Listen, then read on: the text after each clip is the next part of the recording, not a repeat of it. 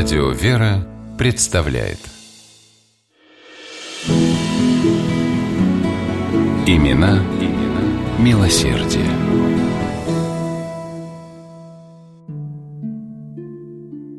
Летом 1915 года, в разгар Первой мировой войны, под городом Луцком, что на Волыне, шли бои.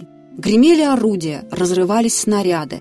Раненый в голову солдат, лежа на земле, громко просил воды. Однако под шквальным вражеским огнем санитарам к нему было не подобраться. Бедняга истекал кровью, глаза его заволакивал туман. Но вдруг из этого тумана вышла женская фигура в светлом платье. Она склонилась над солдатом, прижала к его пересохшим губам флягу с водой. Напоив раненого, женщина осторожно перевязала ему рану. Пули свистели прямо над ее головой, но дама, казалось, их не замечала. «Вы, наверное, мой ангел?» – спросил женщину раненый. Она улыбнулась. «Нет, я твоя сестра». Для баронессы, великосветской интеллектуалки, писательницы и переводчика Варвары Ивановны Икскуль фон Гильденбанд все титулы и звания оставались где-то бесконечно далеко от дымящихся полей сражений. Здесь для солдат она была просто сестрой, сестрой милосердия, готовой выносить раненых из-под пуль и, не смыкая глаз, ухаживать за ними в походном госпитале.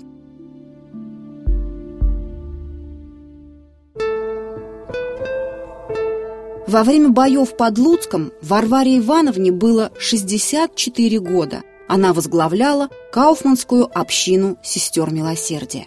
Но и тогда, и несколькими годами ранее на Балканах куда баронесса выехала на фронт военных действий Болгарии против Османской империи, Варвара Ивановна предпочитала не руководить сестрами, а вдохновлять их личным примером.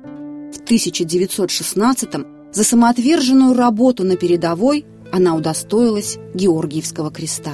«Женщина-загадка» называли баронессу Икскуль фон Гильденбанд современники. Писатель и поэт Дмитрий Мережковский посвятил ей 12 своих стихотворений. Художник Илья Репин запечатлел в знаменитом портрете «Дама в красном платье». Ею восхищались Чехов, Нестеров, Ходосевич, Мамин Сибиряк.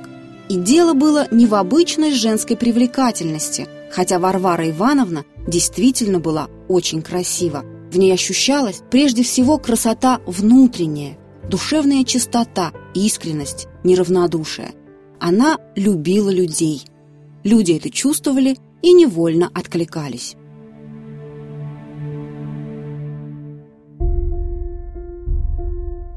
Любовь к людям побуждала Варвару Ивановну ехать туда, где более всего нуждались в помощи. В 1892 году она отправилась в Казанскую губернию, охваченную голодом. С собой баронесса везла обоз с провизией. Переезжая из деревни в деревню, она устраивала народные столовые, сама стряпала и подавала еду голодающим. Не побоялась въехать и в село Нижняя Серда, в котором была эпидемия оспы. Ухаживая там за больными, Варвара Ивановна заразилась и едва не умерла. В Петербурге баронесса Икскуль фон Гильденбанд организовывала всевозможные благотворительные акции – балы, музыкальные вечера, выставки и спектакли, вся выручка от которых шла в помощь нуждающимся. Для поддержки неимущих студентов и учащихся на пожертвования в сиротские приюты и дома презрения.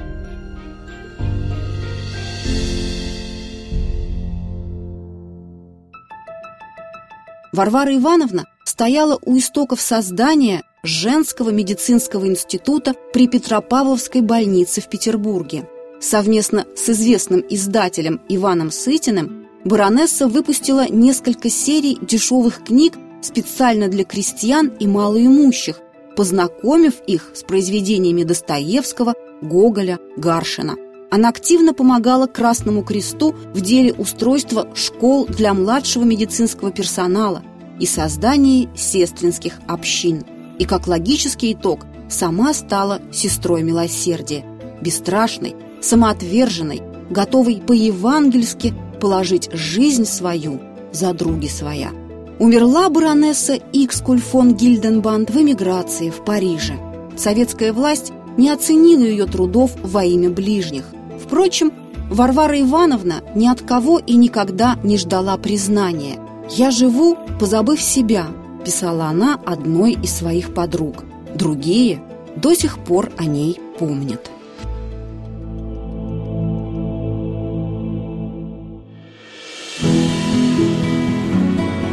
Имена, имена милосердие.